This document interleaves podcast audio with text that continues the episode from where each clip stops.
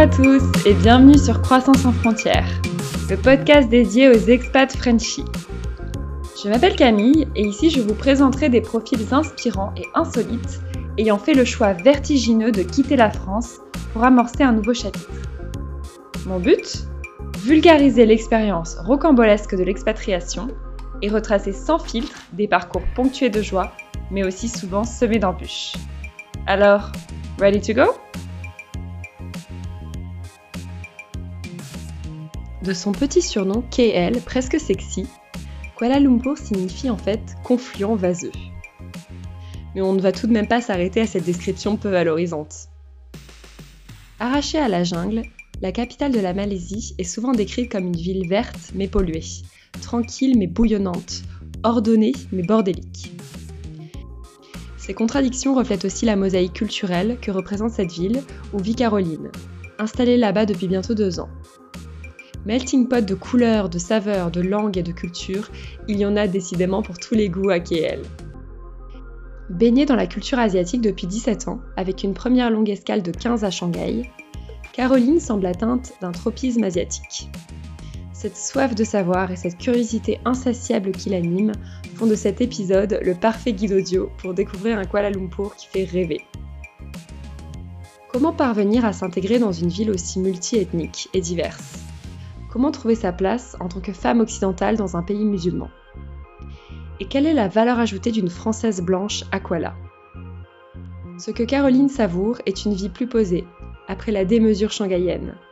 Cette ferveur religieuse qui crée une ambiance magique et grisante. Cette faune et cette flore qui érigent la ville comme une jungle luxuriante. Elle nous décrit aussi l'authenticité d'une métropole encore peu gangrénée par le tourisme, ainsi qu'un désir profond de ses habitants de se tourner vers leur passé et de construire leur histoire. So, let's go to Kuala Lumpur. Salut Caroline. Bonjour Camille. Bienvenue sur le podcast. Bah, merci de me recevoir, je suis ravie de participer. Avec grand plaisir. Euh, pour commencer, je vais te demander une petite présentation classique. Tu vas me donner ton prénom, ton âge, ce que tu fais dans la vie, ta ville d'expatriation et avec qui tu partages cette expérience au quotidien. Je m'appelle Caroline, j'ai 48 ans et je suis consultante indépendante. Euh, je gère des projets de transformation. J'habite à Kuala Lumpur et je vis avec mon fils de 11 ans. Ok, et tu viens d'où à la base en France? Je suis originaire du sud-ouest de la France, une petite ville qui s'appelle Saint-Jean-d'Angély en Charente-Maritime. D'accord. Et ça fait combien de temps que tu es partie de France? Oh là là, ça fait à peu près 16 ans. wow. J'ai passé 15 ans à Shanghai et ça fait environ un an et demi que j'habite euh, en Malaisie.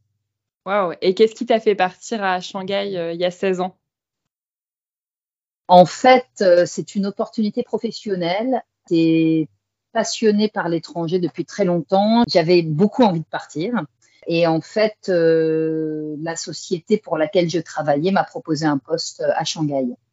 Donc, euh, je suis partie le prendre. C'était un contrat à l'origine de deux ans.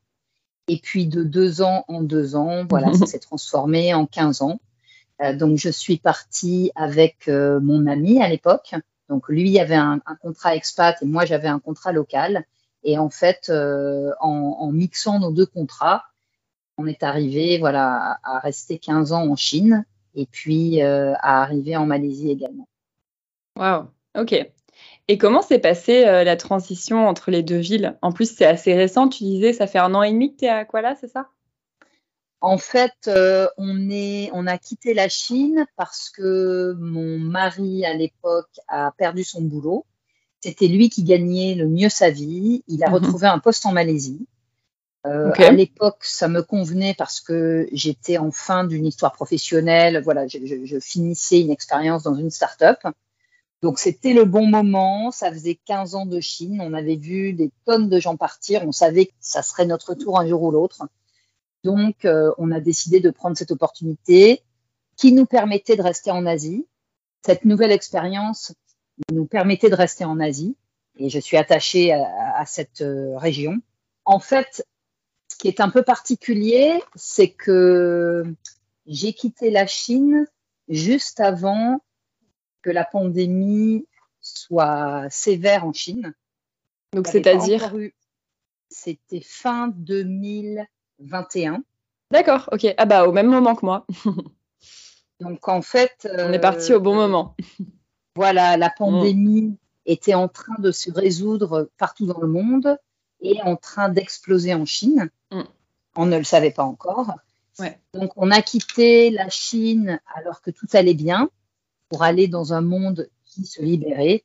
Et en fait, ce qui a été assez fantastique, c'est qu'en arrivant en Malaisie, les gens étaient extrêmement heureux parce qu'ils venaient d'être euh, voilà libérés. Le mm. pays commençait à redémarrer, l'activité commençait à redémarrer.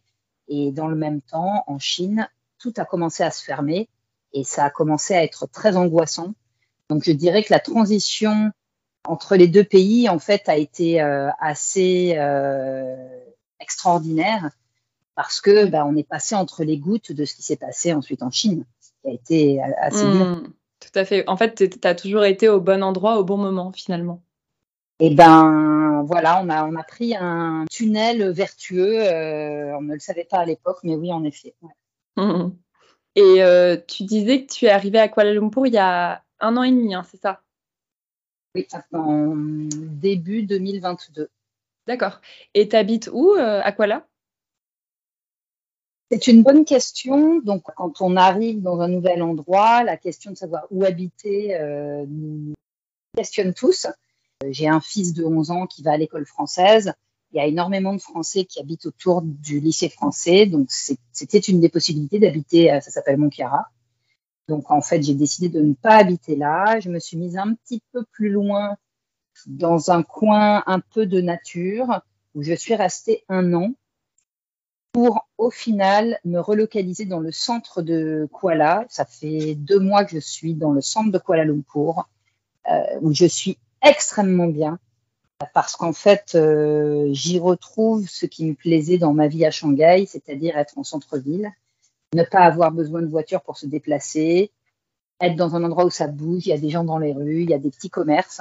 Euh, et c'est ça un petit peu qui est difficile en Malaisie, c'est que quand on habite en dehors du centre-ville, on a énormément besoin de la voiture. Il y a très peu de vélos, très peu de déplacements à pied. Et c'est pour ça que voilà, me retrouver dans le centre-ville maintenant, c'est euh, un réel bonheur. C'est intéressant parce qu'en un an et demi, tu as vu un petit peu deux facettes de la ville tu disais au début, tu étais un peu excentré. Donc, est-ce que c'est une ville qui est très étendue, Kuala Lumpur? Oui, en fait, c'est une ville qui est un peu étendue. Venant de Shanghai, Shanghai, je dirais que en, termes de taille, ça me fait un petit peu penser à Paris, puisqu'il y a un centre. Euh, mm. la, ville est assez compacte. On peut faire euh, le tour de la ville à pied ou en vélo assez facilement. Kuala Lumpur, ça serait un petit peu euh, plus comme Londres, sans les transports en commun. Ouais. Euh, en exagérant un peu. En fait, il faut la voiture partout. Les transports en commun ne sont pas très développés. Et donc, on se retrouve voilà, à avoir besoin d'être en voiture, de, prendre un taxi, euh, les Uber locaux qui s'appellent des Grab. Naviguer d'un quartier à l'autre se fait mm. obligatoirement de manière motorisée. D'accord. Euh, Même encore aujourd'hui, en centre-ville, tu prends pas de bus, de métro? Eh ben, même en centre-ville, je prends très peu de bus, très peu de métro. Je marche beaucoup. Il y a des trottinettes électriques. D'accord. Euh, mais, et, mais sinon, pour les déplacements un petit peu importants, c'est euh, le, le, taxi. Ok, d'accord. Et c'est, j'imagine, pas très cher, les déplacements en taxi. Est-ce que c'est comparable à Shanghai? C'est moins cher. Alors, le niveau de vie euh, en Malaisie, de manière générale, est vraiment moins cher à Shanghai que dans d'autres grosses capitales. Ok.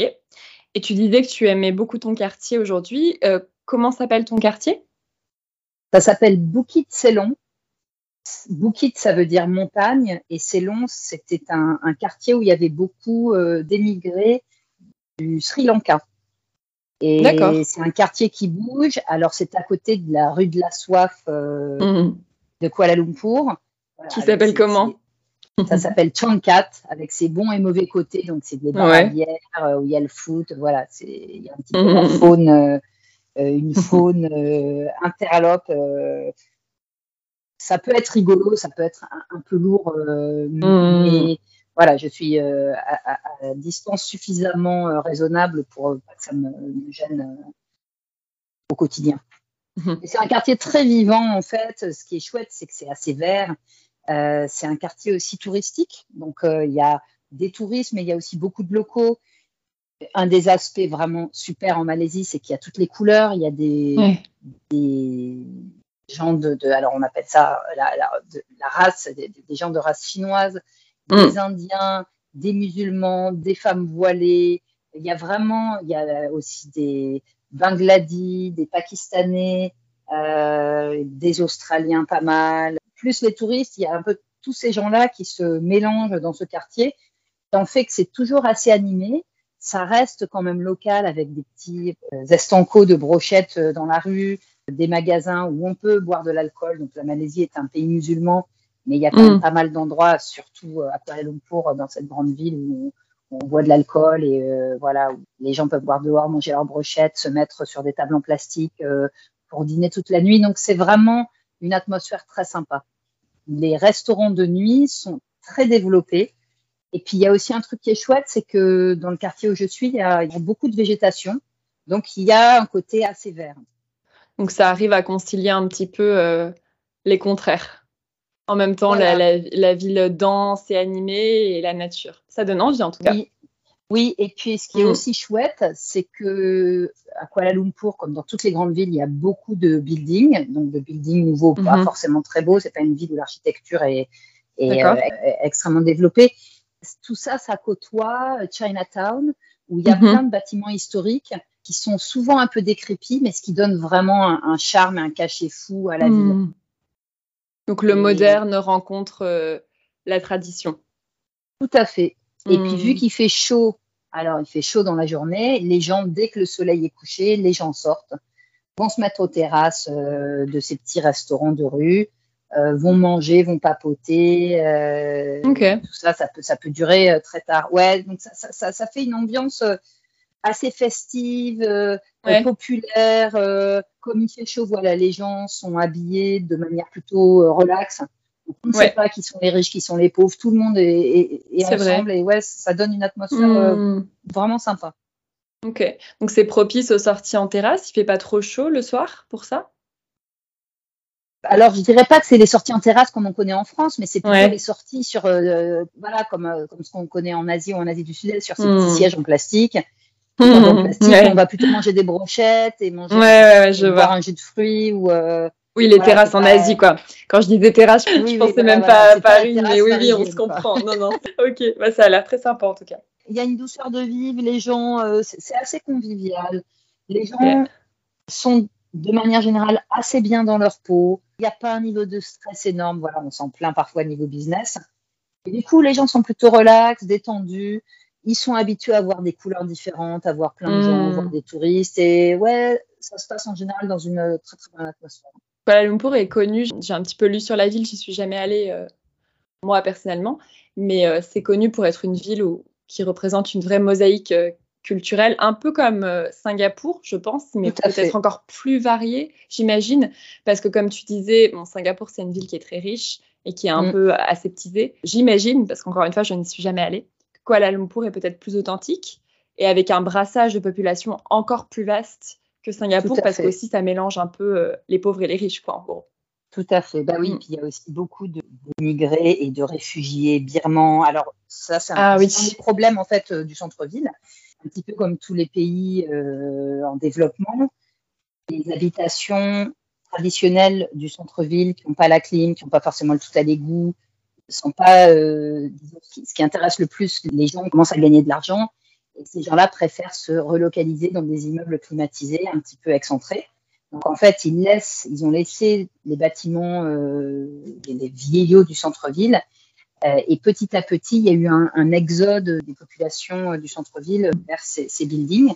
Qui c'est qui les a remplacés? Ben, Il y a tous ces immigrés euh, qui traînaient la savate de ci, de là. Ben, en fait, aujourd'hui, dans Chinatown, il y a plein, plein, plein de gens de SDF un peu partout. Donc, ça sent la, la pisse, près de l'arrêt de bus, mmh. notamment, où il y a beaucoup de gens, en fait, qui, qui, qui, arrivent près de l'arrêt de bus. Ouais, donc, en fait, dans ce centre-ville, voilà, il y a aussi des très pauvres, il y a aussi des gens qui n'ont pas de papier, qui cherchent à bosser. Paradoxalement, euh, je ne me suis jamais sentie en danger. D'accord. Je ne sors pas jusqu'à des heures indues. Euh, mais euh, ouais, je trouve qu'il y a quand même une, sécurité dans la ville et un respect de l'autre en fait. Ouais, mais c'est marrant parce que je me faisais la réflexion l'autre jour. Je pense que les villes asiatiques en général sont beaucoup plus safe que le reste du monde et en fait qu'elles soient pauvres ou riches parce que c'est vrai que c'est un feedback qu'on me donne régulièrement mmh, sur vrai tu vois, différentes villes en Asie, que même s'il y a plus de pauvreté, bah, finalement, ça craint pas vraiment.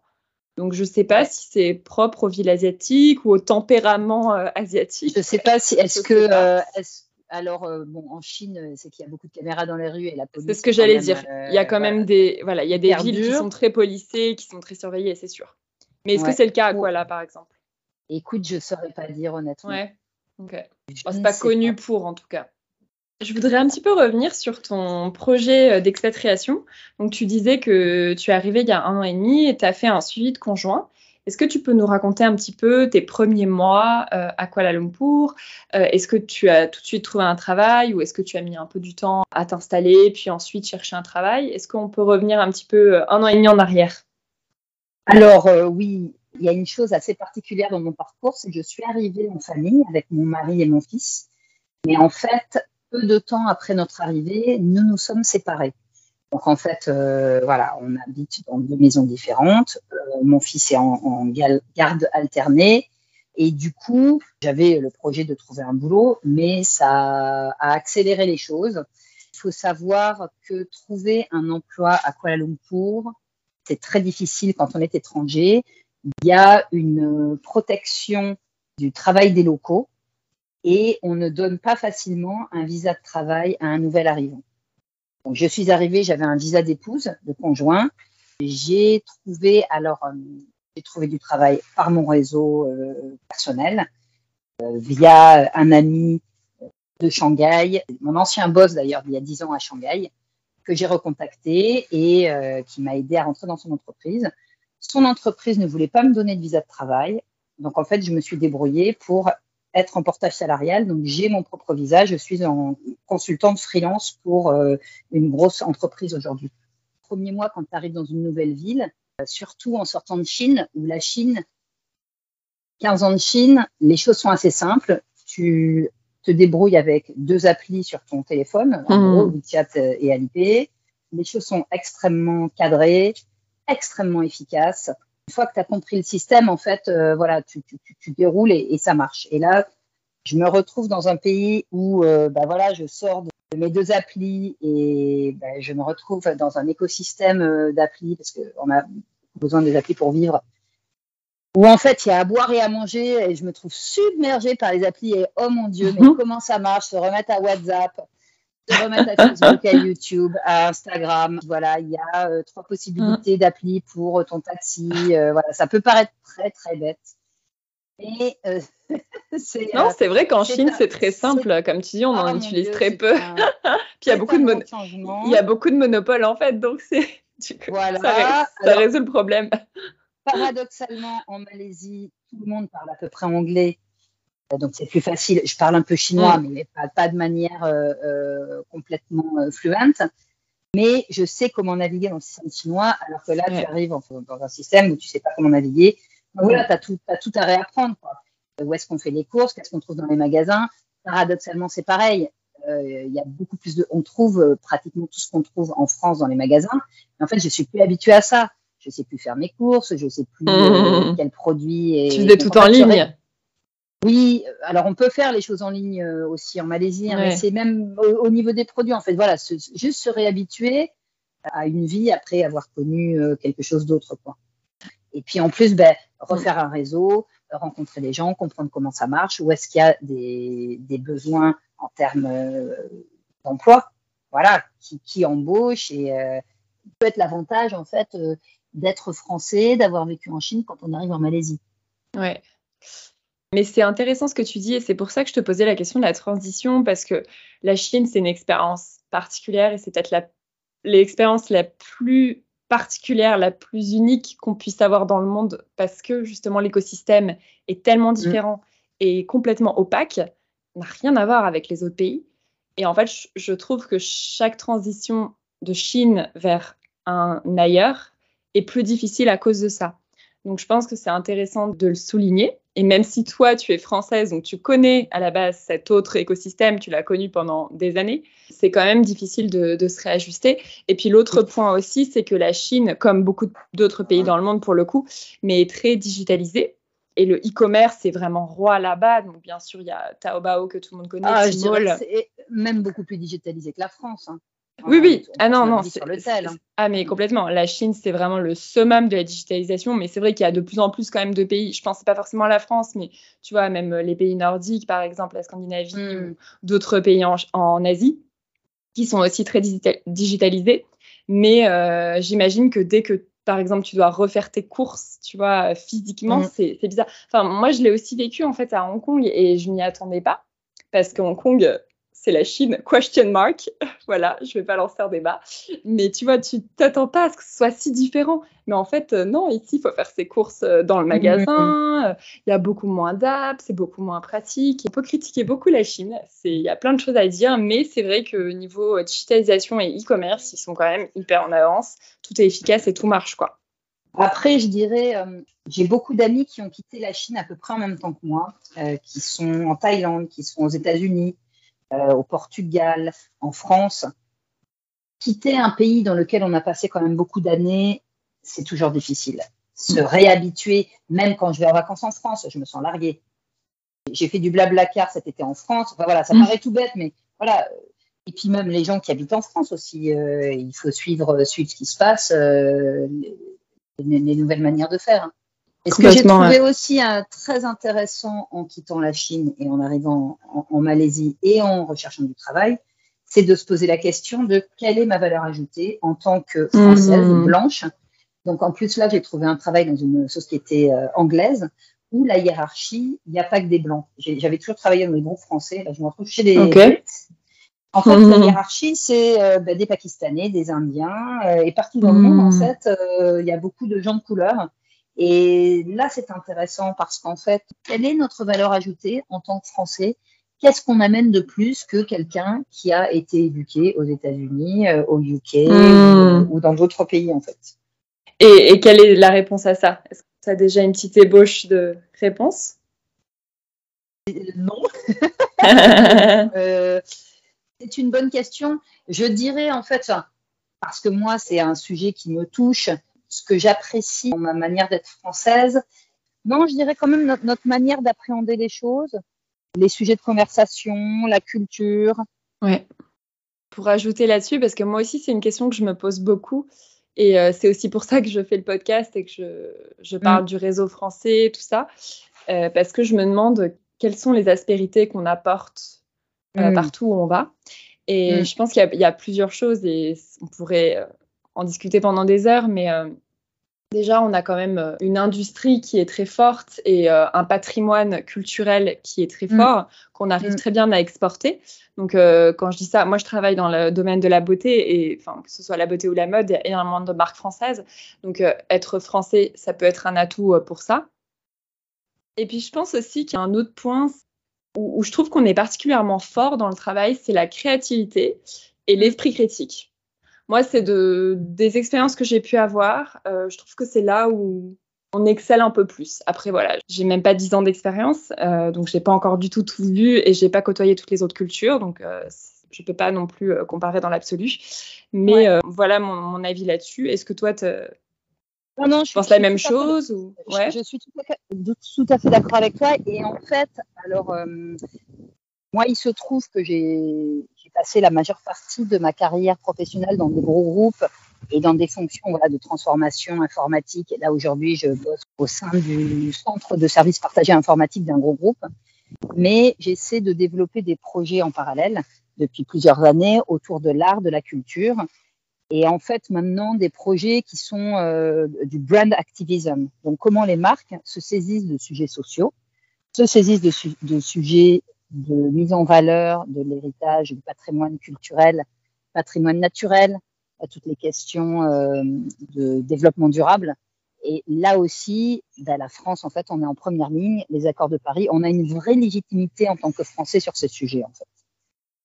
Euh, Aujourd'hui, comme je te disais, le centre-ville de Kuala Lumpur, il est un peu en déliquescence. Le gouvernement malaisien essaie de faire plein d'actions pour euh, le revivifier, le réactiver, que les communautés se parlent aussi. Il y a une grosse problématique, euh, un gros point en Malaisie, que les communautés vivent ensemble. En France, il y a plein d'actions autour euh, voilà, du climat, autour euh, euh, des tiers-lieux, autour de la mise en valeur du patrimoine, sur laquelle on a des choses à amener à des mm. pays qui savent pas par quel bout prendre les choses, en fait. Ouais, c'est vrai. Ça Hyper intéressant. Ce que tu dis. Mm, mm, ouais, ouais, ouais. Donc, par exemple, tu vois, je suis en relation avec une cellule au ministère de la Culture. C'est une cellule d'expertise internationale. C'est une espèce d'agence de consulting qui euh, peut être utilisé par les pays qui veulent mettre en valeur leur patrimoine. Parce qu'aujourd'hui, on se rend compte que euh, faire du tourisme culturel, c'est une énorme source de devises, c'est une source de économique. Qu'aujourd'hui, le tourisme de masse détruit des sites patrimoniaux et donc il faut mettre en place d'autres manières de faire du tourisme. Mm-hmm. Comment mettre en valeur son patrimoine, comment mettre en action voilà, ces histoires culturelles et ça, en France, on a vraiment une, une très grosse compétence. Et tu disais que tu étais engagée dans d'autres projets. Euh, moi, je sais que j'avais entendu parler de toi euh, à Shanghai pour ça, parce que tu avais l'air assez investi euh, dans des associations, dans des réseaux, ou même je crois que tu avais un blog, Le Dernier Cri, si je dis pas de bêtises. Ouais, où tu recensais tous, les, tous les événements culturels, etc.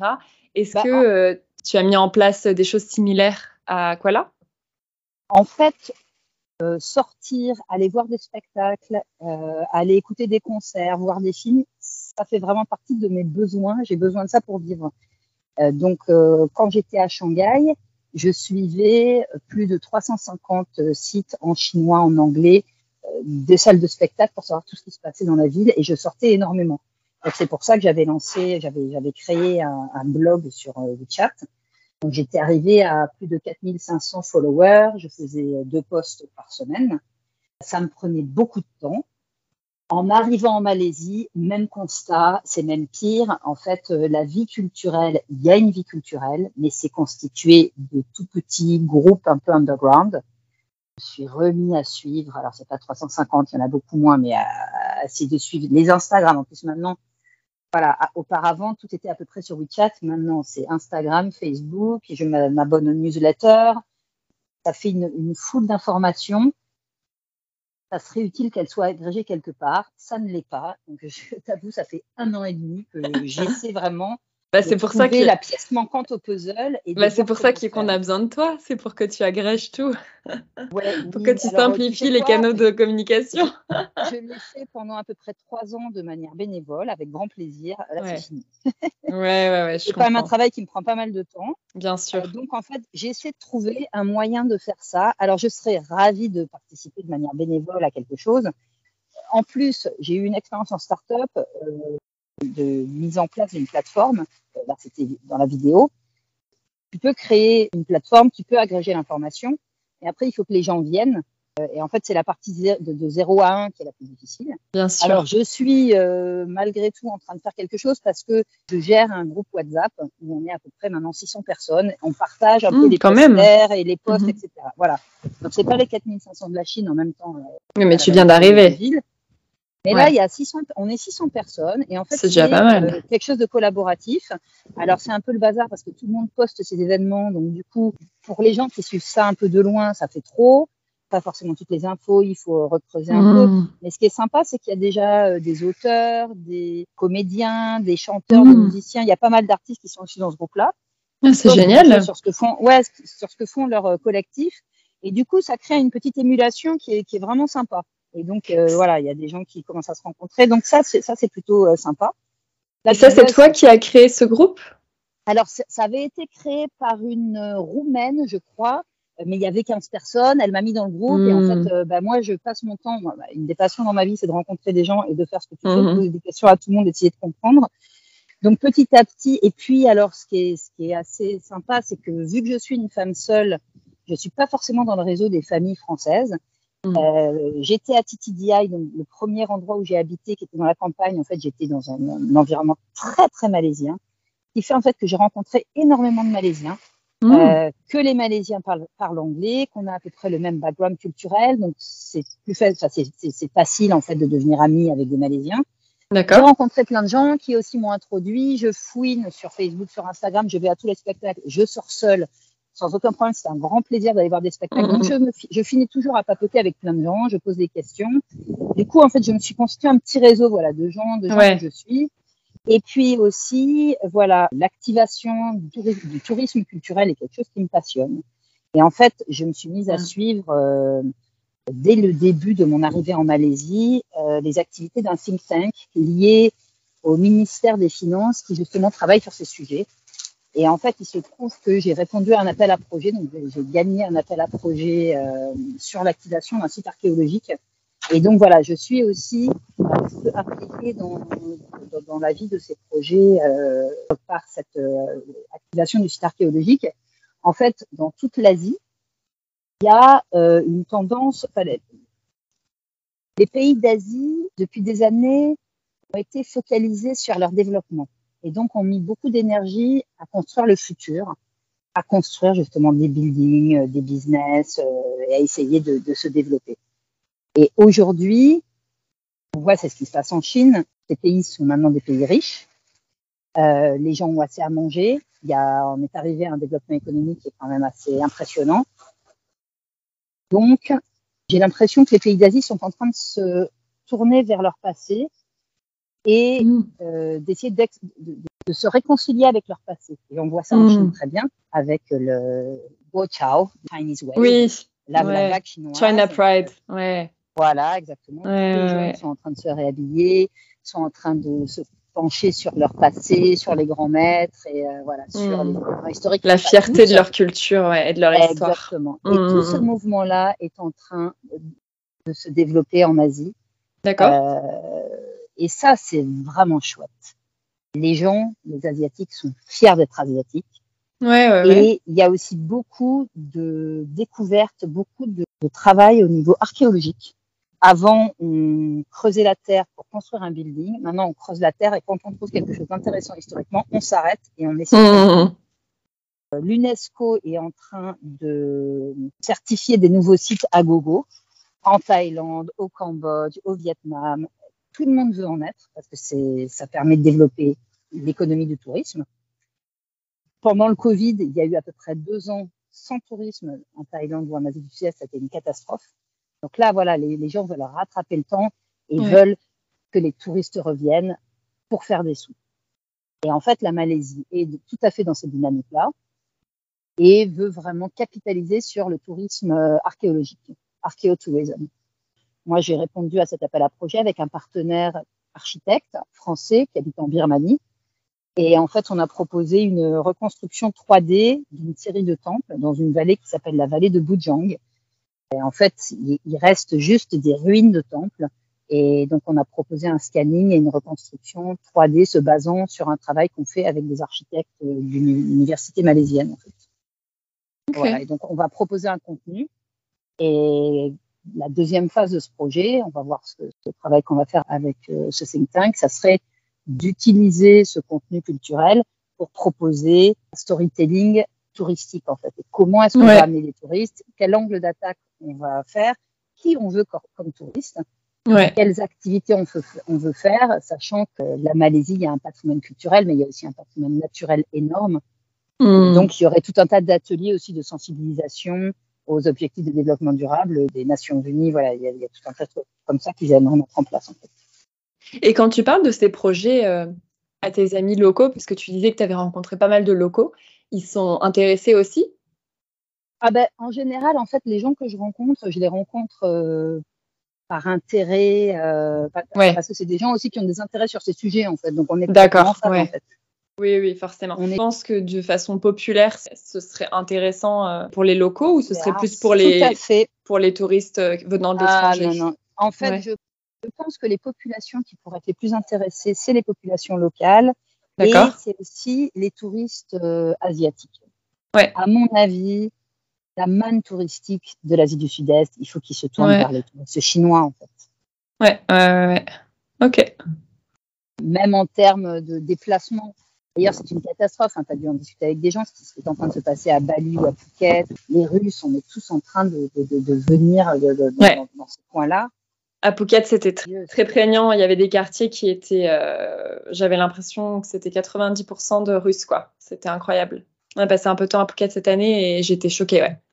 Bah, Bali ou Boud, en fait, on a mm. tous la carte postale. Et là, tu vois, actuellement, je suis dans une station balnéaire dans, ma petite paillote qui coûte 15 euros. Les pieds dans l'eau, c'est super. Tout le monde veut ça, en fait. Bah ouais. Problème, en fait.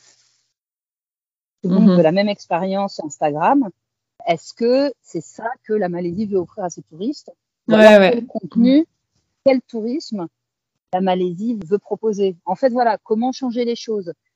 Comment changer les choses C'est un petit peu comme, comme quand on cherche un travail ou euh, est-ce que tu cherches un travail ou non? Quel est ton travail de rêve? Tu cherches des hmm. touristes ou non Quels sont les touristes que tu veux avoir Quelles sont les activités que tu veux proposer à ces touristes et qui, qui veux-tu avoir en fait? Est-ce que tu veux avoir des gens qui viennent, qui consomment du plastique et qui mettent du plastique partout? Est-ce que tu vas avoir des gens qui viennent et qui viennent construire quelque chose et qui, qui sont prêts peut-être à payer euh, d'autres services pour un autre type de tourisme? C'est une nouvelle définition du tourisme, enfin réussir à apporter bah ouais, euh, exactement. C'est ce, un nouvel éclairage. C'est ce qui est en train de se passer un petit peu partout avec des nouvelles expériences sur Airbnb. Avec euh, voilà, on, on, ne vient pas simplement prendre la photo Instagram, mais on vient fait, faire quelque chose en fait. Ouais, vivre une vraie expérience. Une culture, voilà, s'éduquer, comprendre. Donc ça veut dire en fait que pour avoir ça, il faut qu'il y ait un contenu culturel, il faut qu'il y ait une médiation culturelle et que ce contenu culturel en fait soit mis à la portée des gens qui viennent dans le pays. Il y a mhm. des gens qui viennent en Malaisie qui disent ouais c'est naze en fait, il n'y a pas grand chose à faire. Euh, ouais, tu vas dans la jungle en fait voilà, tu vas dans le même coin de jungle où il y a 15 000 personnes, à côté il y a à côté il y a personne parce qu'il n'y a aucune infrastructure et il y a tu vois il y a pas de contenu. Voilà comment changer les choses. Ouais, sortir du tourisme de masse aussi, ouais. Tout le monde veut aller à Colanta, à Co machin, Co mm as entendu parler, alors que tu vas te mettre après, il y a une plage qui est magnifique, personne n'en a parlé, mais en fait c'est la même. Et puis au final, les gens qui vont là-bas souvent sont déçus justement parce que euh, c'est blindé de touristes et on se plaint souvent de ça en fait. Exactement. Quand on voyage. Tu fais 6 heures de bateau, etc. Tu arrives, tu prends ton repas et tu repars. Et voilà, tu as fait ta photo, ok, super, tu l'as mis sur les réseaux. Et qu'est-ce quelles sont les émotions Quels sont les, liens que tu as développés avec les populations locales? Qu'est-ce que tu as fait en fait? Non, complètement, ouais. Et c'est là où la Malaisie est moins sexy que l'Indonésie, la Thaïlande, mm. même que le Vietnam, je pense, en termes de tourisme. Mais je crois que certains jeunes, notamment, qui sont venus faire du tourisme backpack, il y a une authenticité encore en Malaisie, je pense. Les gens sont plus authentiques, les gens sont moins tournés vers le tourisme. Là, dans la station dans laquelle je suis, il euh, n'y a pas un massage, pas une manicure. les restaurants ne sont pas ouverts. J'ai mais les, gars, vous voulez gagner des sous ou non là? Euh, Si tu peux gagner 3 francs 6 ou plus, tu vas euh, tout faire, tu vas aller voir. Non, ici, les gens sont relax, et ils vivent leur vie.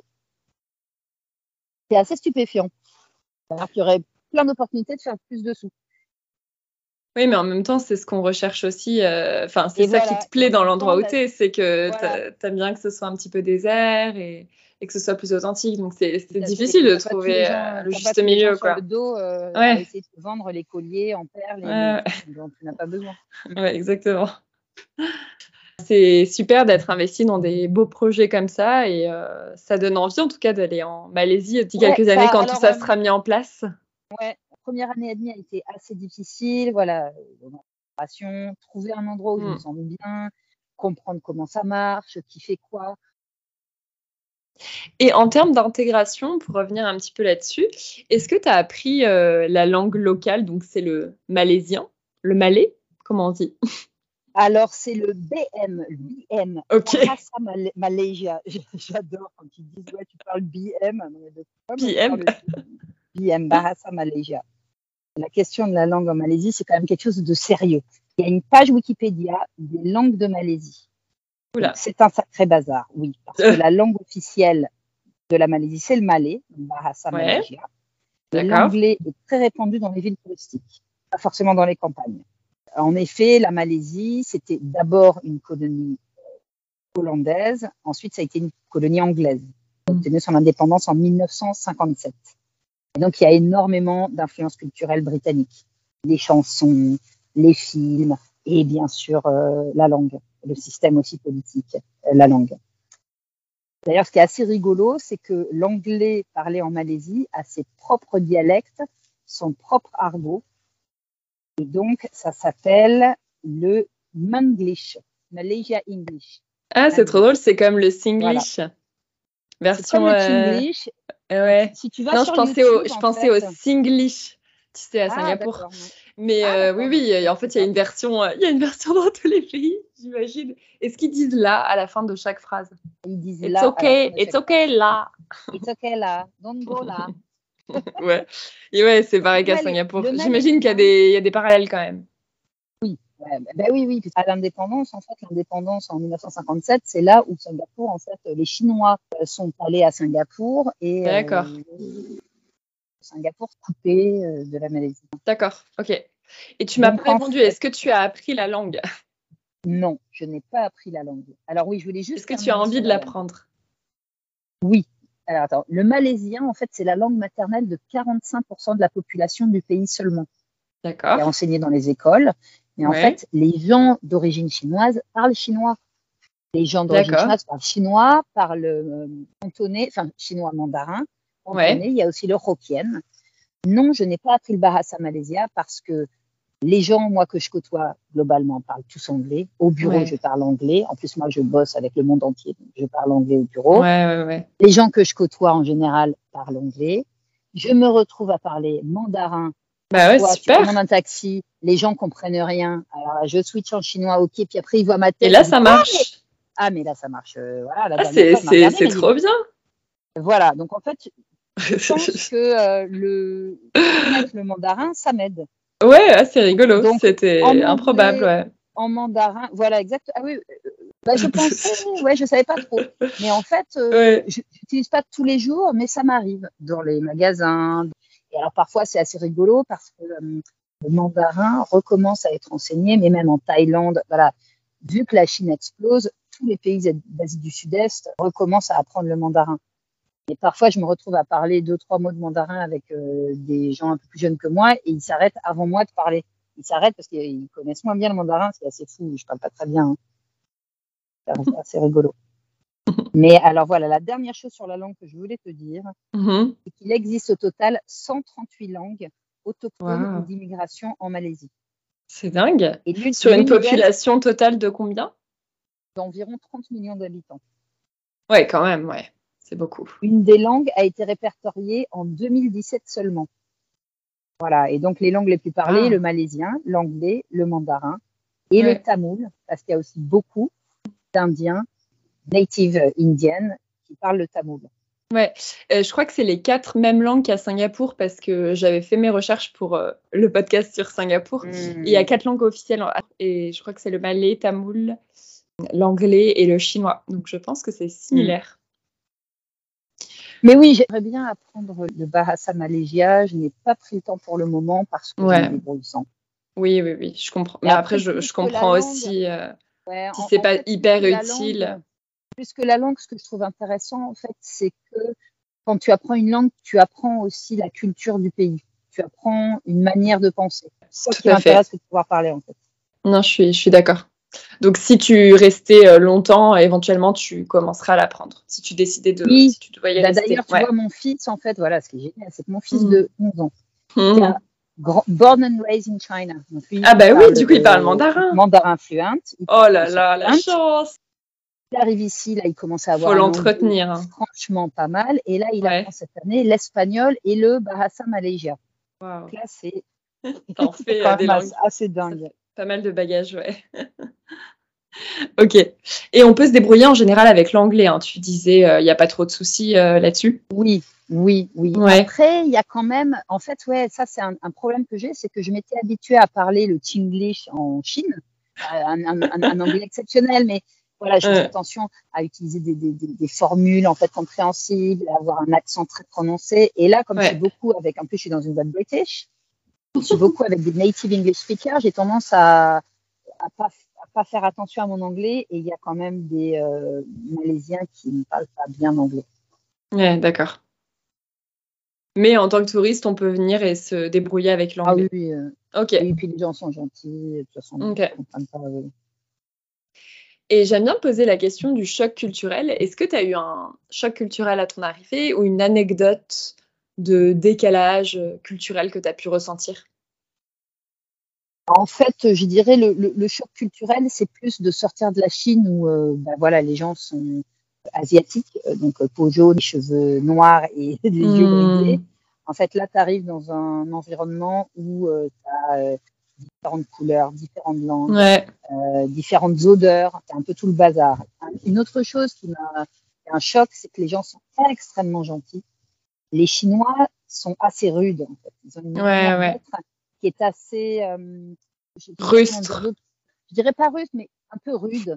En fait, ils, ils Oui. paraissent durs à l'extérieur, mais les Chinois sont très tendres à, à l'intérieur. Ouais, tout à La fait. Malaisie, c'est un peu le contraire. Les gens sont, bavards, ils échangent facilement, ils sourient beaucoup. Ouais. On va te parler très, très facilement. Mhm. Après, faut pas se faire avoir parce qu'ils sont Mm. très tendres à l'extérieur. À l'intérieur, c'est pas forcément la même chose. Après, Mm. qu'est-ce qui m'a choqué? L'omniprésence de la voiture. Voilà, euh, alors que Shanghai, il y avait vraiment un tournant, euh, beaucoup de transports en commun, beaucoup de Mm. vélos dans le centre-ville. Là, c'est la voiture partout. La voiture, c'est encore un symbole extérieur de richesse. Donc, plus tu as une grosse voiture, plus tu es riche. Euh, D'accord. les gens ont deux, trois, quatre, cinq, huit voitures. Il y a des familles qui ont huit voitures. Oh, C'est parce que C'est un pays producteur de pétrole et de gaz. C'est aussi toute une mentalité, en fait. hein. Ouais, ouais. C'est la folie des grandeurs, quoi. Il y a aussi quelque chose qui m'a un, un choc. Donc je prends le, le Grab, donc c'est le taxi, et en Ouais. fait de parler avec les Grab drivers, euh, bah, tu te rends compte en fait qu'il y a des Grab qui sont qui ont une thèse en philosophie, que le type bossait dans une usine, qu'il a été en Allemagne, en, voilà. Les, les chauffeurs de Grab en fait euh, sont d'un de background culturel incroyable. Comment ça se Euh, fait Il y a aussi, eh ben, parce qu'en fait durant le Covid, il y a des gens qui ont perdu leur emploi, qui ont commencé à faire ça. Mm. Parce qu'en fait, quand tu es euh, Grab driver, as un emploi du temps hyper flexible. Il y avait un type qui bossait dans un Mm. resto, il a préféré, c'était trop contraignant. Euh, il avait Ouais. des horaires et, et un travail qui était trop contraignant, bah, il a préféré faire ça. Avec Wow. Grab, tu es payé tout de suite, même si je pense que tu gagnes honnêtement des cacahuètes parce que vraiment, ça coûte vraiment pas cher.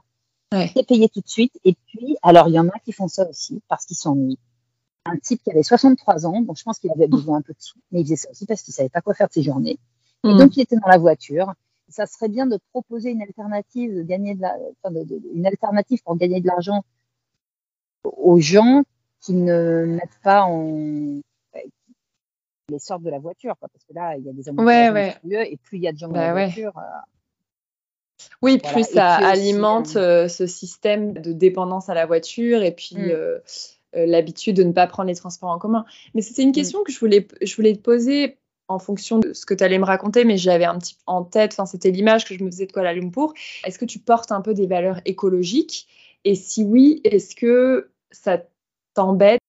En, en fait, ce qui est rigolo, c'est que en Chine, j'étais pas du tout sensibilisée à ces questions-là. J'ai découvert voilà les objectifs de développement durable euh, qui datent quand même de 2015 des Nations Unies. Je les ai découverts en arrivant en Malaisie.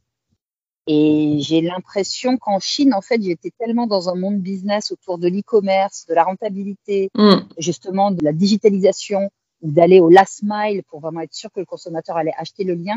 J'étais un peu loin de tout ça. Et en fait, en arrivant en Malaisie, je me suis formée, mais je suis maintenant facilitatrice euh, au sein de la Fresque du Climat, qui est une euh, association française, mais qui a essaimé partout dans le monde, dont le but est d'expliquer les causes et les conséquences du changement climatique pour que les gens se mettent en action, que les gens individuellement ou que les entreprises se mettent en action. C'est quelque chose en fait qu'on a débuté. On est un petit groupe de personnes qui avons débuté le groupe en Malaisie, et on voit que les gens sont intéressés, mais les gens ne savent pas trop comment faire. Et Mm. puis dès qu'il s'agit de modifier ta manière personnelle de vivre, bah là, voilà, c'est toujours un petit peu plus difficile. Ouais, Facile de, de bien sûr. des, des grands principes, mais qu'est-ce que tu fais toi individuellement? Ouais. De toute façon, la Malaisie, comme tous les pays dans le monde, est en train de mettre en place des plans de transition. Donc là, euh, en septembre, il y a le, la deuxième phase du plan de transition euh, énergétique. Donc une des, un des fleurons de l'industrie malaisien, c'est Petronas, qui est la, la société de oil and gas du pays. Voilà, c'est Et c'est les deux tours, non Les, les deux tours s'appellent Petronas, ouais. Les deux tours iconiques. Hmm. Exactement. Ouais. Il y a ça, il y a aussi, tu vois, la Malaisie, c'est quand même le pays aussi un, des grands pays producteurs d'huile de palme. Donc là, D'accord. En, termes déforestation, de monoculture, voilà. Mais il y a des, il y a un plan. Enfin, le, gouvernement a, a, lancé un plan. Il y, a, il y, a, des choses qui sont en train de se mettre en place. Donc euh, voilà, je pense que de toute façon, on n'a pas le choix.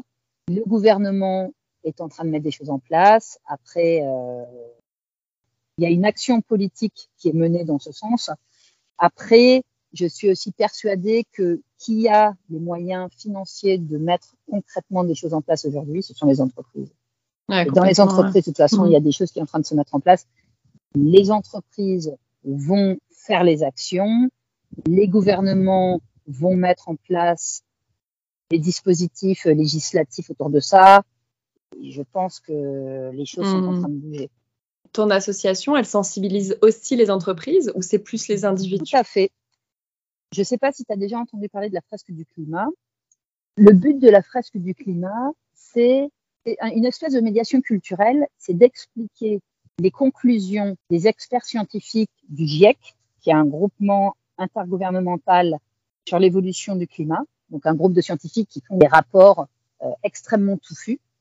En fait, la fresque du climat, c'est un jeu, un serious game de 42 cartes, prend les enseignements tirés de ce rapport et qui les explique, les vulgarise auprès d'un grand public. Donc il y a des ateliers gratuits qu'on fait à peu près tous les mois à Kuala Lumpur et qui sont ouverts à tous. Les entreprises utilisent leur budget CSR et organisent également à l'intérieur de leurs entreprises des ateliers de ce type-là leur but, c'est que leurs employés comprennent les problématiques, comprennent les causes et les conséquences et réfléchissent tous ensemble aux actions qu'ils peuvent mener au sein de leur entreprise pour aider leur entreprise à atteindre les objectifs euh, CSR euh, qu'elles se sont fixés. Ok, c'est top. Donc, euh, c'est en train de changer et il y a des choses qui sont mises en place pour ça. Écoute, oui, suis positive, je sais que voilà, les, les, choses ne changent pas comme ça, mais maintenant, euh, on est tout un tas de gens dans le monde à essayer euh, de, de mettre notre pierre à l'édifice et faire en sorte que les choses changent. Et la première chose pour que les choses changent et pour passer à l'action, c'est de comprendre. De comprendre que ce ne sont pas des, des, problématiques simples, que ça ne va pas se résoudre euh, avec un petit discours sur un réseau social ou avec une petite phrase. Tout à fait, ouais. On a tous besoin de, de mettre notre pierre à l'édifice. Tout à fait. C'est très noble de ta part de le faire. Et euh, j'ai une autre question qui n'a pas plus rien à voir avec euh, l'écologie, mais toujours sur euh, ton intégration et ton adaptation à la ville et à sa culture. Tu disais que Kuala Lumpur, donc c'est en Malaisie et c'est un pays qui est musulman. Donc je me posais la question, toi en tant que femme, déjà, est-ce que tu le ressens que c'est un pays musulman? Comment tu le vis? Et est-ce que c'est la première fois dans ta vie que tu habites dans un pays musulman? Tout à fait. Je n'y connais rien à l'islam. Donc, euh, et je trouve ça passionnant justement d'être dans un pays musulman, une religion qui est souvent ostracisée, qui fait peur. Euh, les musulmans, c'est un peu les grands méchants en général. Donc au début, j'étais assez mal à l'aise avec ça. Alors je suis plus toute jeune, mais je mets des shorts euh, parfois un peu courts, euh, je mets des débardeurs, euh, pas de soutien-gorge parfois, enfin voilà, c'est mon débardeur. Et donc, ici, je fais un petit peu plus attention, surtout au début, je faisais très attention à la manière de m'habiller. Maintenant, je commence à être beaucoup plus relax. Là, par exemple, je suis dans une station balnéaire, il y a, je dirais, 80% des femmes qui sont voilées. Et puis, ben, il y a des Chinoises, il y a moi, on se balade en maillot de bain. Écoute, je me sens pas mal à l'aise. Il y a beaucoup plus d'hommes dans les rues, beaucoup de femmes voilées. On entend l'appel à la prière.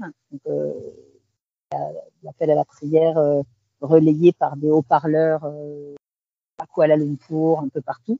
D'ailleurs, quand tu cherches un appartement, il faut faire un petit peu attention si tu n'es pas musulman, si tu veux ne pas entendre cet appel à la prière, faire attention à ne pas habiter trop près d'une mosquée.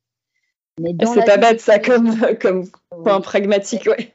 Exactement. Ah. Dans la vie de tous les jours, ça ne me pose aucun problème. Alors, tu ne trouves pas de l'alcool partout. L'alcool est un peu cher. J'aime boire, mais ça ne me pose pas un problème fondamental. Tous les restaurants sont halal, pratiquement. Et les gens font très attention quand tu arrives dans un restaurant de vraiment te signifier que la nourriture est halal ou pas halal. Ça, ça ne me pose aucun problème. Enfin, je veux dire, je peux manger halal ou pas halal, euh, tout va bien. D'ailleurs, la Malaisie, en fait, c'est un, une destination touristique pour les musulmans du monde. Et notamment, il y a beaucoup de liens, ça c'est intéressant, avec le Moyen-Orient. Euh, les gens musulmans euh, aiment bien venir ici parce qu'ils savent que voilà, ça, ça, ça sera safe. Ils vont au restaurant, euh, il n'y aura pas de mauvaise surprise, on va, on va leur dire si c'est pas halal, il n'y aura pas d'alcool partout, il y a des mosquées partout. Si tu portes le voile, on ne t'embête pas. Donc je sais qu'il y a aussi beaucoup d'Espagnols, de Français, de gens en fait, ou de femmes qui veulent mettre le voile et qui se sentent mal à l'aise en France. Elles viennent en Malaisie, elles se sentent à l'aise parce qu'elles peuvent vivre la religion comme elles l'entendent. Et il n'y a pas de jugement sur les femmes voilées. Et d'ailleurs, ce qui est rigolo, euh, donc je vais à plein de spectacles, notamment je vais voir des spectacles de stand-up comédie. Ouais. Et là, j'ai vu les femmes voilées. En fait, je, je, ne connaissais pas de femmes voilées avant de venir ici. J'ai vu des nanas voilées sur scène, mais elles envoient du pâté. Je dirais même que les femmes mmh. voilées, en fait, j'ai découvert que les femmes qui sont voilées, c'est qu'elles sont incisives, euh, elles revendiquent leur religion et c'est vraiment pas les plus molles. Au contraire. C'est marrant. Et tu dirais que la proportion euh, entre femmes voilées et non voilées, elle est de combien à peu près? Est-ce que c'est 50-50 euh, ou c'est vraiment une majorité de femmes voilées? Je n'en ai aucune idée. mais de toi, ce que tu vois en fait, de tes observations quand tu es dans la rue moi, ce que je vois, c'est extrêmement partiel. Euh, dans mon entreprise, par exemple, il y a ouais. euh, allez, trois femmes voilées sur euh, 300 personnes. Mmh. D'accord. En fait, je bosse beaucoup avec des gens d'origine chinoise, avec ouais. Des, des, gens d'origine indienne, des Pakistanais, etc. J'habite dans une grosse ville, dans le centre de la ville. Euh, je travaille dans une grosse entreprise où il y a beaucoup de Chinois et d'Indiens. Ouais, je suis absolument pas capable. Là, dans, sur cette petite île, je dirais qu'il y a 90% des femmes qui sont voilées de ce que j'ai vu aujourd'hui. Mmh. Mais par contre, quand je suis, tu vois, dans mon centre-ville de Kuala Lumpur, j'en vois euh, trois. Non, ouais, non, donc c'est hyper varié d'un endroit à l'autre. C'est marrant. Ok. Ouais, bah, c'est un petit peu selon le pourcentage de la population en fait. Ouais, les ouais, gens d'origine malais, malais, malaisiens euh, sont musulmans, donc il y aura plus de femmes voilées. Les gens d'ethnie chinoise ne seront pas voilés. Ouais. Euh, les Indiens non plus. Il y a des Sikhs aussi qui ont un turban. Tout ça, ça dépend beaucoup de l'ethnie des gens. À Kuala Lumpur, il y a à peu près euh, 43% de Malaisiens, 45% de Chinois et le reste d'Indiens. Donc, voilà. Au final, c'est 50%, quoi. Enfin, c'est moitié-moitié. Ouais, ouais. ouais. Ah, c'est marrant. En Malaisie, il y a, plus, il y a beaucoup plus de, de Malais malaisiens. Mmh. Oui, oui, logiquement, ouais. Non, là, on parle vraiment de Kuala Lumpur, euh, qui est une ville très multiculturelle, ouais. Et euh, sans transition, donc toujours pour parler de, de communauté, mais cette fois euh, la communauté française, est-ce qu'elle est très implantée à Kuala Lumpur? Alors, après vérification, il y a 2850 Français inscrits au registre français du consulat. Et les acteurs clés de la francophonie, c'est l'ambassade, la chambre de commerce, la French Tech, il y a deux alliances françaises, une à Kuala Lumpur et une à Penang, un lycée français, et puis il y a une association, l'AFM, l'association francophone de Malaisie. Voilà, mais 2850, c'est pas une communauté qui est énorme. C'est pas énorme, mais y a, du coup, il y a quand même pas mal de réseaux et de, et de groupes qui ont été mis en place. Pour euh, le petit nombre, c'est rigolo. Oui, ça, je crois que c'est assez typique euh, des Français. Des Français, hein. tout à fait. Bien, on aime bien être bien organisé, avoir ouais, ouais, ouais. tout. Complètement, ouais. Et toi, tu fais partie euh, d'un ou de plusieurs de ces réseaux? Oui, moi, je, en général, je fais partie d'un peu tout et même plus, puisque je fais aussi partie voilà, de la fresque du climat. J'ai fait partie de deux chorales en arrivant. Moi, je fais, je fais du chant lyrique. Il y a une chorale lyrique. Je fais partie d'une association euh, de protection euh, du patrimoine culturel. Euh, d'une association, voilà, Malaysian Culture Groups, une association d'expatriés de, de, tous les pays en Malaisie, oui, moi je, je fais partie de plein de trucs. Trop bien. Donc on va parler un petit peu carrière, même si euh, tu as déjà pas mal euh, détaillé euh, ce que tu faisais, comment tu avais fait pour trouver ton travail et tes débuts. Donc tu disais que tu arrivais avec un visa de dependent, donc tu étais donc la femme de ton mari qui lui avait un visa de travail. Ma première question c'est est-ce qu'avec un visa de dependent on peut travailler à Kuala Lumpur? On ne peut pas travailler avec un visa de dépendant à moins que ton mari ou que ta femme soit malaisien. D'accord. Mais si tu ah es étranger, tu ne peux pas travailler. Ok. Quels sont les visas qu'aujourd'hui on peut avoir en tant qu'étranger et qu'il est peut-être plus facile euh, d'avoir parce que tu disais que c'était difficile de trouver un travail et de trouver un visa? Je ne suis pas spécialiste des visas. Hein. non, bien euh, sûr. De ton expérience. Ouais, donc il y a le Employment Pass. Ça, c'est un visa de travail euh, moi, j'ai un visa de un an renouvelable. Tu peux avoir un visa de un an ou de cinq ans. Euh, une fois que tu es, resté sur le territoire deux ou trois ans, tu as des visas qui s'appellent Talent Pass et que tu as une compétence spécifique. Talent Pass. Et puis, la Malaisie a créé un nouveau visa, le Digital Nomad Pass. Je pense à l'exemple d'autres pays autour, qui est un visa auquel tu peux prétendre si tu as des activités relatives à l'e-économie même si c'est pas ton argent en Malaisie. Et pour tous ces visas, il faut que tu puisses prouver que tu gagnes assez d'argent pour payer tes impôts. Donc en fait, un visa n'est pas suffisant. Il faut aussi que tu aies des preuves de revenus. Donc moi, j'ai pu avoir mon visa parce que j'ai signé un contrat de un an avec un client. Et donc j'ai eu mon visa de consultante. Tu es un digital nomade. Tu peux pas t'installer là avec un visa si tu n'as pas de revenus. Ça, c'est vraiment très important et très contraignant. mais toi, tu as quand même réussi à contourner la difficulté, donc euh, bravo. Bah, j'ai ouais, fait jouer le réseau, j'ai trouvé un poste, Ce mm. c'est pas exceptionnel non plus, hein. il y a d'autres personnes euh, auxquelles ça arrive. mais c'est super quand même. Et la culture du travail, comment ça se passe? Est-ce que les habitants de Kuala Lumpur sont très focus carrière, très focus travail, ou est-ce qu'au contraire, il y a un bon équilibre euh, vie pro, vie perso? En sortant de la Chine où les gens sont des bourreaux de travail, euh, j'ai peut-être une vision un petit peu biaisée, mais ici, je trouve que les gens sont en général plutôt à la cool. Il y a la culture des week-ends, il y a énormément hmm. de jours fériés, les gens les prennent et les gens ne travaillent pas pendant leurs jours fériés en général. Ok. Euh, non, donc c'est plutôt cool. Donc une dernière question sur euh, l'éducation de ton enfant, puisque tu disais que tu as un enfant de 11 ans. Comment ça se passe euh, l'éducation? À Kuala Est-ce que tu penses que le système est bon? Est-ce que c'est des écoles privées? Est-ce qu'il est dans un lycée français? J'ai assez confiance en l'éducation française.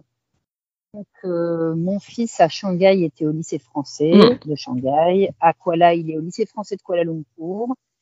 Son papa et moi, on est tous les deux français. On ne s'est pas beaucoup posé la question. Mm et on est plutôt content du système euh, français dans lequel il est. D'accord. Sachant qu'en fait, ce qui est intéressant, c'est que à Shanghai comme à Kuala, le lycée français, c'est le moins cher, c'est la moins chère des écoles internationales. Ouais, c'est marrant ça. Hein. Shanghai, Shanghai euh, elle n'était pas ouverte aux, Chinois. Mais là, ce qui est intéressant, c'est qu'à ah. Kuala, elle est ouverte à toutes les nationalités. Il me semble que les Malaisiens doivent avoir une dérogation pour pouvoir y aller, mais en tout cas, le, lycée français prend tout. Et je crois mmh. qu'il y a plus de 56 nationalités au lycée français. Mon fils a des copains coréens, de parents coréens et chinois qui viennent étudier au lycée français. Il a un petit copain, son père est espagnol, sa mère est malaisienne. Il a des copains japonais, il a des copains euh, voilà, de, plein de pays dont le français n'est pas la langue maternelle qui euh, étudient avec le lycée français. Mais les cours sont dispensés en français. Alors, les cours sont en français. Il y a des cursus euh, anglophones qui viennent de se mettre en place, mais je crois que c'est assez nouveau à, quoi là. D'accord, ok. Mais c'est rigolo parce que moi aussi j'ai appris ça, qu'en fait les lycées français c'était souvent les moins chers et pourtant en termes de qualité c'est très bon, sans vouloir nous lancer des fleurs. Je pense que la qualité est là. Et en plus, dis-moi si je me trompe, mais je pense que le programme est le même partout. Donc, c'est-à-dire que ça peut faciliter pour les enfants d'expatriés qui vont d'un pays à un autre. Est-ce que je me trompe? Alors, euh, je suis vraiment pas spécialiste en termes d'école, mais euh, les élèves suivent le cursus français. Ouais. Alors, en termes de qualité, ça, c'est des discussions. ça attention à ce que tu dis. Ah, ok. Parce que ce sont des discussions incroyables parce que voilà, il y a des gens qui trouvent que les lycées français n'ont pas un bon niveau. Tu vois, c'était avant, les maths sont pas bons, euh, que les, il y a des gens hmm. qui mesurent que par le système anglais, que par le système américain. Donc ça, vraiment, les discussions d'éducation. Ah, j'ai pas dit, j'ai pas dit que c'était la meilleure école. Hein. C'est pas ce que j'ai dit. Mais, je pense que la qualité, est là. je veux dire, moi et, le papa et mon fils, on est hyper relax. Donc euh, voilà, euh, je trouve ça très bien. Moi, je suis très attachée à la culture française, donc c'est plaisir qui, qui suivent ce, ce cursus. Euh, mais ouais, de, je pourrais pas porter du jugement. Quoi. Pas de souci. On va passer à la deuxième partie de ce podcast. Donc, euh, j'ai intitulé Questions pour un croissant. Donc, c'est une sorte de crible avec euh, quelques questions sur ta ville où tu peux me répondre un peu euh, du tac au tac et puis ensuite des questions sur la France dans ta ville. Donc, comment tu définirais Kuala Lumpur en deux, trois mots? Capitale multiculturelle. Ton lieu coup de cœur? Il y en a plusieurs. Je dirais l'hélipad de nuit, un rooftop sans chichi avec euh, une musique un peu longy et une vue incroyable sur la ville. Un autre, c'est le Rex KL, un ancien cinéma désaffecté euh, dans Chinatown qui est devenu un espace à la cool où il y a des concerts et il y a des performances. Et le dernier lieu, c'est une galerie d'art qui s'appelle Ilham Gallery. C'est une galerie d'art contemporain privée qui toute l'Asie du Sud-Est et qui permet de rentrer un petit peu dans les problématiques euh, de la population actuelle. Génial. Bah, merci pour euh, ces lieux. Ça fait plein de choses à visiter quand on reviendra à Kuala Lumpur. Et des voyages sympas à proximité pour des week-ends? Ah, mon Dieu, D'ailleurs, là, bah, là en l'occurrence. Island. Ouais. il y a des plages paradisiaques. Donc là, tu es où, tu Il y a la jungle à Bornéo. Ça s'appelle Tioman, l'île de Tioman. Donc, euh, je suis venue en bus, 6 heures de bus, 2 heures de ferry, et euh, j'en repartirai en avion. Il y a un petit avion, mais il ne passe pas tous les jours. En fait, c'est pour ça que je suis venue en, ferry et en, bus. Ok, donc tu disais ouais, la plage, là où tu es, et euh, la jungle? La jungle, voilà, il y a des jungles. et puis, je ne suis pas encore allée, mais il y a l'île de Bornéo, puisque tu sais, la Malaisie, en fait, mmh. est d'une partie continentale et du Nil, de la partie. Trop bien. Un ou deux fun facts. Le premier fun fact, c'est que les Malaisiens, enfin, en fait, comme tout le monde, sont des fous de bouffe et ils ont créé un gâteau au fromage durian. Voilà, Kuala Lumpur est célèbre pour son amour du durian. Ah mon Dieu, je ne veux pas goûter. Mais ça pue le pour Les intrépides, pour les intrépides, c'est un must de goûter le gâteau au fromage durian. Mais attends, ça doit avoir une odeur euh, nauséabonde, non? Il y a, des du fans. Durian plus du fromage. Ah ben après, tu sais, le gâteau au fromage, c'est le cheesecake. Hein, euh. Ah oui, dans ce sens-là, ok. Pas du fromage bleu. Ouais, hein. ouais, ouais, d'accord. D'ailleurs, moi, j'aime pas le bleu et j'aime pas le durian. D'autres fun facts?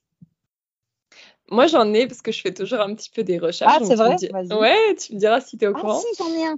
Vas-y. Un fun fact sur la Malaisie, c'est qu'un préservatif sur cinq dans le monde est fabriqué en Malaisie par une usine malaisienne. Ok.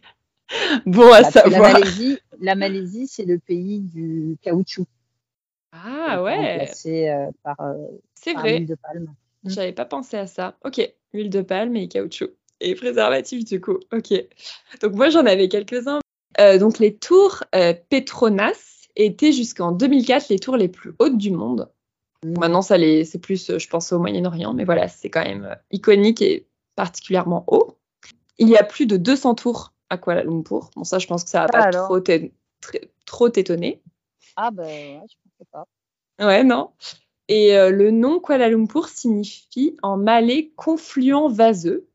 Mm. Euh, donc ça s'explique par la situation au confluent de deux cours d'eau, le fleuve Kelang, le plus important, et l'un des affluents, le Kombak. Je ne sais pas si mm. tu le savais. Oui, ça je savais. Voilà. Est-ce que tu avais un préjugé qui s'est avéré faux sur ta ville? Alors, comme je te le disais tout à l'heure, on m'avait beaucoup parlé de Kuala Lumpur comme une ville dangereuse, surtout mes amis shanghaïens et singapouriens. Et absolument pas, je ne me suis jamais sentie en danger, hmm. euh, même en me baladant en tant D'accord, ah, c'est plutôt une bonne chose. Et euh, est-ce que tu peux nous donner quelques prix pour qu'on se rende compte un peu du quotidien? Combien coûte euh, un verre de vin? Donc l'alcool coûte un peu cher, un verre de vin peut coûter à peu près 12 euros. 12 euros mm. Ah oui, quand même. Oui, donc c'est super cher. C'est presque les prix euh, de Singapour, quoi. Parce que c'est très taxé, j'imagine. Tout à fait. Bah oui, le vin dans un pays musulman. Ouais, bah oui. Donc est-ce que tu bois beaucoup de vin, du coup? Pas assez. Faut rentrer en France pour ça. un croissant? À peu près 1 euh, à 2 euros. Ok pas trop cher. Et un loyer pour, euh, alors je sais pas où tu vis, mais un 50, 70 mètres carrés environ? Alors moi, je vis dans à peu près un 100 mètres carrés, trois ah chambres dans le centre-ville et je paye 700 euros. Ah oui, c'est un de standing avec une magnifique piscine, un gym. ah, trop bien. Ah oui, parce qu'on n'a pas parlé de ça, mais est-ce que du coup, tu as toutes les facilities, un peu comme à Singapour, dans les immeubles Tu as ah la gym, la piscine, ça c'est dans la plupart des immeubles du coup? Oui, oui, oui. Ça c'est top. Les immeubles en général ont des c'est top ça. Ouais. L'extérieur, ah oui, oui. Dans mon mmh. condo, là, j'ai une piscine de 51 mètres pour nager, c'est chouette. Euh. Bah, ah, c'est génial, 50 piscine olympique, quoi. Trop bien. Et même, c'est triste parce qu'en fait, euh, il y a beaucoup de condos avec des piscines magnifiques et personne n'y va. Personne les utilise, ouais. Je ne sais pas si c'est la même chose à Singapour, j'imagine. Ils sont terrorisés par le soleil, par la chaleur. et donc C'est ce que j'allais dire, les Chinois surtout, ouais. Mm. exactement. Ouais, ouais, ouais. Mais c'est vrai que c'est quand même vraiment un plus en termes de qualité de vie d'avoir tout sur place, je trouve, parce que bah, déjà, ça incite plus à, tu vois, avoir un bon équilibre de vie, faire plus de sport parce que tu n'as pas à te déplacer, tu n'as pas à prendre la voiture. On, parlait de la pollution, mais c'est vrai que finalement, euh, si tout est sur place, ça, aide quand même euh, là-dessus. Et euh, ça fait gagner du temps, quoi, tout simplement. Donc, c'est un vrai plus, je trouve. Et la France, donc quelques questions sur la France. Tu disais, il y a 2600 Français à Kuala Lumpur, c'est ça? 2850. 2850, pardon. Inscrits au registre du consulat. Inscrits, oui. Donc en réalité, il y en a oui, certainement un peu plus, ouais. Et est-ce qu'il y a des marques françaises que tu connais qui ont été euh, créées à, Kuala Lumpur? J'ai rencontré une jeune femme qui est devenue une amie, Elisa, qui a lancé une marque de pyjama qui s'appelle euh, House of Penjelaja. Ça veut dire euh, explorateur en Bahasa Malaysia. En hmm. fait, c'est pour célébrer un peu l'union de l'Orient et de l'Occident, un hommage au vieux monde insufflé dans notre époque moderne. En fait, elle est à la base designeuse et elle a dessiné les motifs de ses pyjamas en s'inspirant d'histoires d'explorateurs. Voilà, donc c'est un hommage euh, aussi au patrimoine culturel croisé euh, Orient-Occident. Super, hyper inspirant. Où acheter le meilleur croissant? Écoute, nous avons la chance d'avoir euh, les pâtisseries Paul. Donc, les croissants sont super bons. Et puis, on a la chance d'avoir une disciple de Anne-Sophie Pic qui s'appelle Nathalie Gourmet. Nathalie Gourmet, c'est le nom de, son traiteur, qui est donc traiteur, qui fait des chocolats à Pâques, qui fait des, pâtisseries et des plats magnifiques. Génial. Euh, voilà. Et donc, euh, elle, fait euh, la restauration dans beaucoup d'événements à Kuala Lumpur. Trop bien. Un ou une Française qui t'inspire dans ta ville Je pense à deux personnes. La première personne s'appelle Julie Das. C'est une Française mariée à un Indien qui a créé une ONG qui s'appelle Greater Action, qui vient en aide aux femmes réfugiées afghanes. La, Malaisie est une terre d'accueil de nombreux réfugiés d'Asie du Sud-Est. Donc, vous pouvez regarder sur Internet Greater Action et Julie fait un travail magnifique. C'est une femme débordante d'énergie et puis la deuxième personne, c'est un Français qui s'appelle Arnaud Blondel. Il habite à Kuala Lumpur depuis une quinzaine d'années. Il a une boîte de production de vidéos qui s'appelle Samacom. Il fait des hauts d'entreprise, mais aussi un travail artistique vraiment, vraiment chouette. Il collabore avec beaucoup d'artistes. notamment des créateurs de mode. Et puis, euh, il a fait toute une série de concerts avec une pianiste qui s'appelle Mei Lee. Et donc, ils, ont fait euh, un jeu entre musique et illustration visuelle qui était vraiment fantastique. Ok, on va arriver à ma question euh, signature, ma question de fin. Est-ce que tu te considères comme une expatriée d'un jour ou de toujours? Ça fait 16 ans que j'habite en Asie, donc l'Asie sera toujours dans mon cœur. Maintenant, oui, je pense qu'un jour je rentrerai en France. L'idéal pour moi, ça serait d'avoir un pied en Asie et un pied en Europe, puisque je suis vraiment hmm. attachée à ces, deux continents. Donc en fait, tout ce que je suis en train de faire aujourd'hui avec mes projets euh, culturels, c'est d'essayer de mixer les deux mondes et de comprendre comment je peux emmener un peu de France en Asie et comment je peux emmener hmm. un petit peu d'Asie en France. Voilà, donc euh, j'espère y parvenir euh, prochainement. C'est un très beau projet, bravo. Juste une chose, c'est que je pense en fait que Kuala Lumpur, ce que j'en ai ressenti, c'est une ville qui ne se donne pas tout de suite, se gagne. Et voilà, au bout d'un an et demi, de rencontres, d'erreurs, je commence à, comprendre et à vraiment aimer cette ville et aimer hmm. ce, pays. C'est un petit peu pour, euh, tous les endroits pareils en fait. Non, je pense que tu as raison. Il y a des il y a des villes un peu carte postale. Et euh, il y a des villes où on a le coup de cœur assez rapidement. Et je pense même, tu vois, Shanghai, même si c'est un choc mm. culturel, euh, c'est peut-être plus facile à apprivoiser parce que tu as toute l'excitation, le dynamisme de la ville. Et parfois, tu as des villes où, euh, je sais pas, c'est une question de compatibilité aussi, mais c'est ah une question de contraste. C'est. Ouais. avec voiture, et puis j'étais dans un endroit euh, vivre des difficultés, ça permet d'apprécier encore plus quand les choses se mettent en place. Ouais, c'est vrai, exactement. Euh, merci beaucoup, Caroline. C'était un échange hyper riche et on a parlé euh, un peu plus que d'habitude. On a une conversation assez longue, donc le podcast sera plus, l'épisode sera plus long que, que les autres, mais c'est pas grave parce que c'est hyper intéressant et enrichissant, je pense, pour nos auditeurs. Donc merci et puis j'espère te rendre visite bientôt à Kuala Lumpur. C'est sur ma wishlist de destination prochaine en tout cas. Bah, écoute, avec grand plaisir. Je suis ravie d'avoir pu participer. Et puis, bon courage pour tes podcasts. Et pour tous les auditeurs euh, de ton podcast, n'hésitez pas à me contacter si vous venez à Kuala Lumpur et si je peux vous donner mmh. C'est sympa, c'est super sympa. Merci. À bientôt. Au revoir, Camille. Bye bye.